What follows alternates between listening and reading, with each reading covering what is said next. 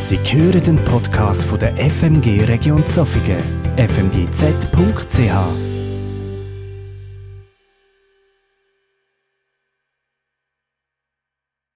Also, noch äh, so ein bisschen ein Überflug bei ein paar Personen vorbei, die wir aus der Bibel kennen. Jetzt ist es so, über andere Leute reden ist immer einfach. Vor allem, wenn sie sich nicht mehr wehren können und sie es nie werden erfahren. Äh, insofern ist das auch ein bisschen, aber einfach ein Versuch zu verstehen. Einiges wissen wir aus der Bibel und ein Versuch, das Thema, wo wir jetzt im Moment dran sind, äh, was, äh, wie zeigt sich jetzt das bei einzelnen Leuten und was entsteht aus dieser Art, nachher eben ihre Unreife und nicht wirklich in dem, wo man glaubt, drinnen zu stehen und sich zu verhalten, sondern bei sich zu bleiben und sich um sich zu kümmern, statt um Gottes Anliegen, um das, was er eigentlich möchte. Also es ist ein Versuch und erklärt nicht alles, aber ich meinte, es wird einiges sichtbar davon.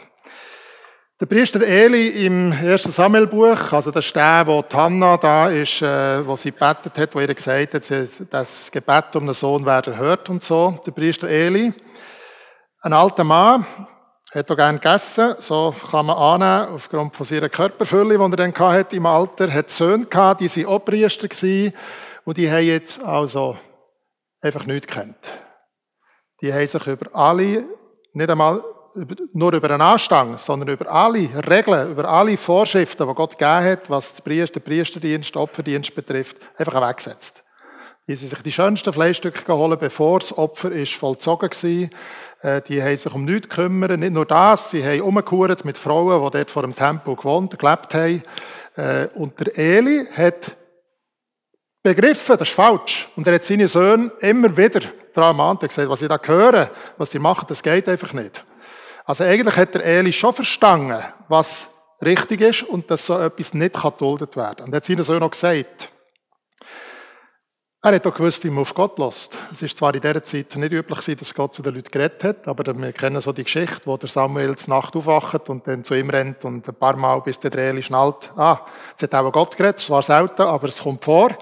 Er hat genau gewusst, wie man auf Gott hören und dass man dann das auch machen muss, was Gott sagt.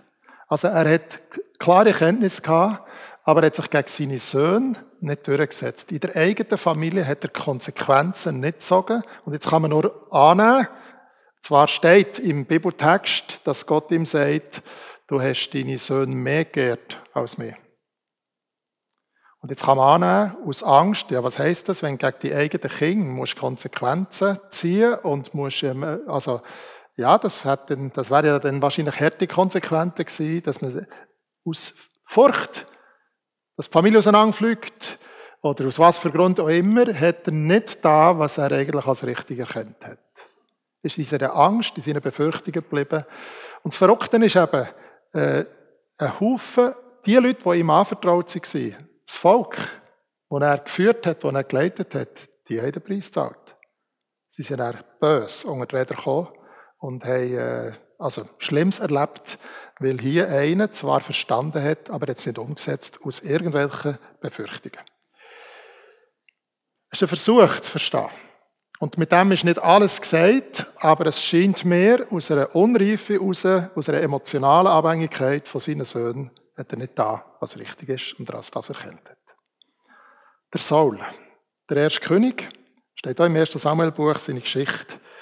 Er war überrascht gewesen, das ist nicht unbedingt das, was er wollen hat, König werden, er hat aber eigentlich schon Voraussetzungen mitgebracht und nachher ist die Situation gewesen, wo sie äh, bedroht waren und äh, ist um eine kriegerische Auseinandersetzung gegangen und der Saul hat auf Samuel warten und nicht, nicht weitergehen, bis der Samuel ein Opfer gebracht hat und dann in den Kampf ziehen. Und dann hat er Schiss bekommen, weil die Leute Angst davonlaufen. Und er hat irgendwie gemerkt, er verliert die Kontrolle über die Situation und hat probiert, ja gut, dann moppere ich nicht jetzt und hat die Grenzen überschritten, wo er ganz klar gewusst hat, das darf er nicht. Und das war eigentlich der Moment wo er anmassend gehandelt hat und über seine Kompetenzen hinaus, wo Gott mir gesagt hat, ich will den anderen, ich will ihn nicht. Also aus Angst, aus Befürchtung, Kontrolle zu verlieren. Und dann ist das wie weitergegangen. Aber jetzt geht es beim Paul schon, ich verstehe nicht alles. Es steht meines Wissens an einem Ort, dass Gott ihm das Herz so verstockt hat und so. Das ist jetzt Geheimnis, hinter dich sehe ich nicht. Aber man sieht in seinem Leben, er hat immer wieder klare Einsichten gehabt, Momente gehabt, wo er genau gemerkt hat, was er macht. Zum Beispiel, als er den David verfolgt hat, hat er zwischen wieder gemerkt, also dort, wo der David ihn können umbringen und er es nicht gemacht hat, hat er gemerkt, ich bin eigentlich ein Tobu. Äh, was ich da mache, das ist nicht, und ist wieder zurück. Und gleich darauf hat er wieder angefangen, den David zu verfolgen und den wegbringen, der dann an seine Stelle soll kommen. Das ist ja klar gewesen, das hat Gott beschlossen. Er hat sich gewehrt gegen das. Und das ist immer weitergegangen, ist immer schlimmer geworden. Er hat am Schluss sogar das gemacht, was er unter Todesstrafe den Leuten im Volk verboten hat, nämlich Tote befragen. Also ihm ist plötzlich jedes Mittel recht gewesen, um zu seinem Ziel zu kommen, dass er nämlich Kontrolle behalten und an diesem Job bleiben kann. Also Job, ich hätte ihn nicht wollen, aber, aber so die, zum dort weiter König sein und nicht die Unehr müssen über sich gehen, dass sein Königtum, dass das nicht weitergeht. Ja, das kann passieren, dass das, was wir öffentlich sehr klar sagen, wie es richtig ist, dass wir aus lauter Angst und um uns und weil wir irgendwie das in den Griff bekommen, Sachen machen, äh, wo wir sagen, genau wissen, sie sind falsch. Und jetzt muss man sich mal überlegen, sein, sein Wahnsinn, wie viele Leute den Preis gezahlt haben, ungefragt für das. Seine ganzen Soldaten, die Familie von seinen Soldaten. Das Volk, die Zeit, wo er umeinander gesäckelt ist und nicht regiert, nicht die Sachen nicht geordnet hat und so. Was das, wie viele Menschen den Preis mitgezahlt haben für seinen Wahnsinn und seine Art probieren, irgendwie Kontrolle zurückzugewinnen. Aber es gibt auch Geheimnis vom Verstehen von dem, was wirklich abgelaufen ist. Und es ist zum die Unreife auch zu einem verkehrten, zu einem sündigen Handeln geworden. Also, jetzt muss man, man muss dann unterscheiden zwischen, was ist jetzt Unreife und was ist Sünde. Es ist zu Taten gekommen, zu Sachen, die ganz klar eine Zielverfehlung sind und ganz klar verkehrt sind, wo er sich schuldig gemacht hat. Das war beim Priester Eli auch so.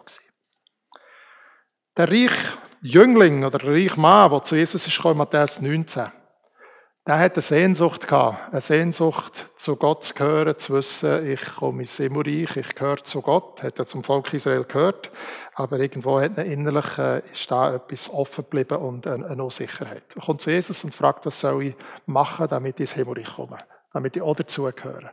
Dann zählt ihm Jesus das Gebot auf, nicht alle übrigens, das ist noch interessant, welche. Und dann äh, sagt der Mann, ja, das mache ich alles, das mache ich alles. Was ist es denn? Dann sagt ihm Jesus, gang, verkauf alles, was du hast, gib es den Armen und folge mir nachher.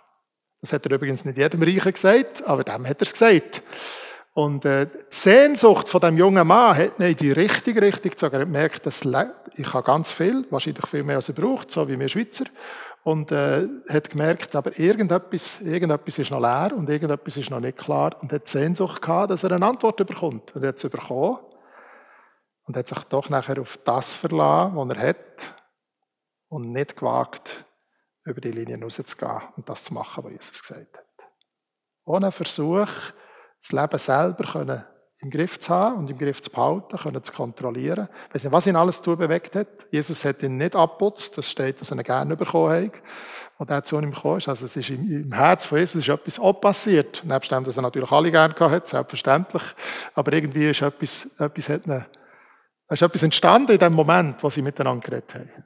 Und der junge Mann hat sich anders entschieden, lieber die eigenen Sicherheiten, als sich auf das einzulassen, was Gott, wo jetzt Jesus gesagt hat, was er soll tun. Wir können schon verstehen, auch. aber es ist schon eine Form, das Leben im Griff zu behalten. Dann die Geschichte in Apostelgeschichte 5, das ganze Derby. Das ist ja eine Begeisterung und eine, das ist ja wirklich aufgefallen, was die Ersten, die Jesus nachfolgen, dort haben sie übrigens noch nicht Christen geheissen, was die in Jerusalem, äh, die Gemeinde, wie die, wie die plötzlich gelebt haben, dass sie das, was sie hatten, zusammengetan haben, also eine Gütergemeinschaft haben. Wer hat Bedarf, Bedürfnis gehabt und zu wenig hat gehabt, der hat bekommen aus dem und die, die zu viel haben, haben es gegeben und so. Also das war eine Dynamik gewesen. Und jetzt kann man sich natürlich vorstellen, wenn jemand dann sein Reichtum reingibt, ja, dann natürlich ist jemand angesehen und das macht etwas.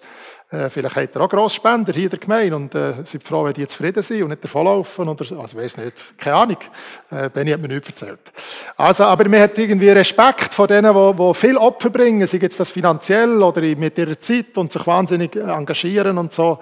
Und, äh, ja, dann haben Ananias und Sapphira gedacht, das wird sie auch. Und sie haben dann Geld gebracht, sie haben Zeug verkauft äh, und haben der Gemeinde gesagt, wir haben alles verkauft und hier ist das Geld, der ganze Erlös. Das hat aber nicht gestimmt. Es war nur ein Teil vom Erlös. Sie haben alles verkauft, aber es war nur ein Teil vom Erlös. Sie haben Anerkennung auf Kosten der Wahrheit. Weil sie auch wollen dazugehören, nehme ich mal an, und wollen die Ehre, die die bekommen haben, die alles gebracht haben und so. Und die Dramatik der, zum Glück macht das Gott nicht immer so, dass sie in dem Moment, an dem Tag gestorben sind. Die Unwahrheit, die Unlauterkeit, also etwas wollen scheinen, wollen teilhaben etwas, aber es stimmt eigentlich mit, mit Unwahrheit probiert, Anerkennung zu finden. Es ist auch eine Form von Unreife, weil sie hätten, es ist übrigens so gewesen, sie hätten können sagen, wir haben äh, alles verkauft, es, nicht mehr verlangt von ihnen, aber es war so eine, so Drive gewesen. Sie hätten können sagen, wir haben alles verkauft und hier ist die Hälfte. Es, es hätte gar kein Problem gegeben. Aber sie haben etwas erscheinen, was sie nicht sind. Und das ist eine, eine Unreife und führt schlussendlich zu einer, zu einer falschen, zu einer falschen Handlung, zu einer Logik. So.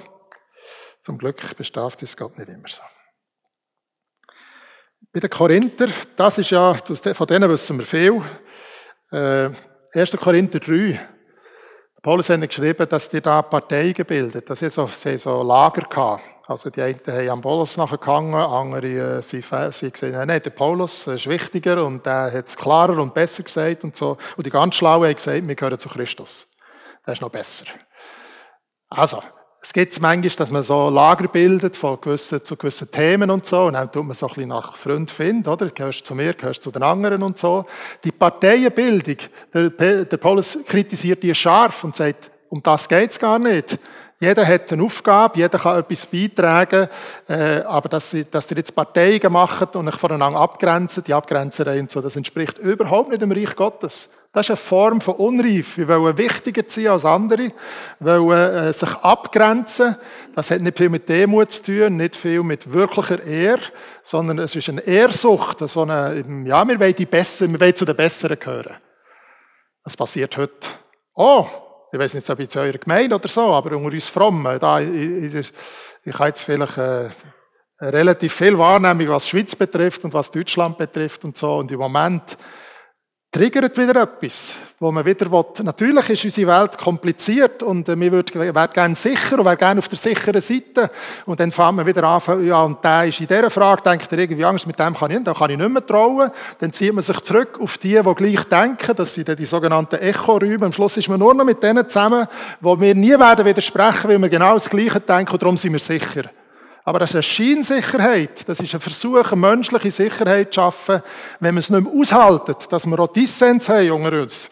Dass wir nicht alles gleich denken.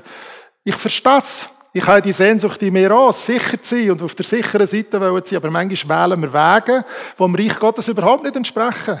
Und die Parteienbildung, aus was für Gründen sie jetzt immer hier war es Fanclub gewesen, oder weil man irgendeinen gehabt, wo man gesagt wenn du dem anschließt, bist du auf der besseren Seite.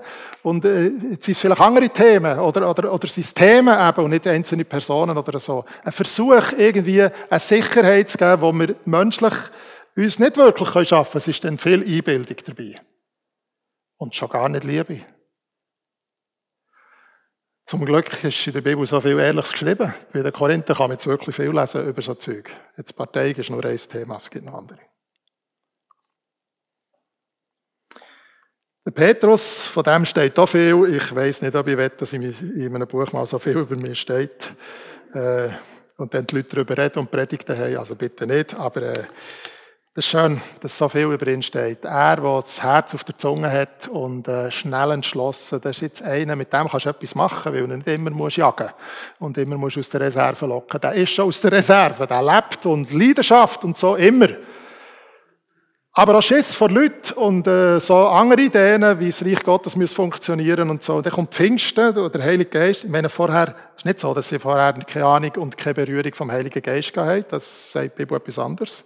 Aber am Pfingsten ist es auf eine, auf eine Art passiert, was sie, was ihn verändert hat, dass der dann öffentlich als Fischer ohne Bachelor und ohne Master und so vor diesen Leuten gestanden ist, ohne dass er zu den Oberen gehört hat und denen gesagt hat, was Sache ist und gesagt hat, was da passiert ist jetzt, aber ihnen nicht gesagt hat, jetzt ist alles mit euch, sondern sie eingeladen hat, zu glauben, es sind 3000 Menschen zum Glauben gekommen. Also, haben viel mehr zugelassen, kann man annehmen. der Mut, dann so in der Öffentlichkeit stehen und äh, es gibt noch ein paar andere Geschichten, also die sind wirklich an die Kasse gekommen, sie sind abgeschlagen worden wegen ihrem Glauben. Sie haben gesagt, ja, wir können nicht aufhören, davon reden, von dem, was wir, was wir gesehen haben, was wir, was wir verstanden haben, wir müssen davon reden, es hat sich da nichts mehr einbedecken Trotzdem ist der Petrus immer Mensch geblieben. Bei der Antiochien, das ist eigentlich die erste Gemeinde außerhalb von Jerusalem gewesen und so, dort hat es äh, viele Leute gewesen, natürlich, die vorher nicht Juden waren, also nicht Judenchristen, sondern Leute, die aus, aus den anderen Völkern sind zum Glauben gekommen. Und der Petrus hat ja schon ein bisschen Mühe gehabt, dass das so ist. Gell?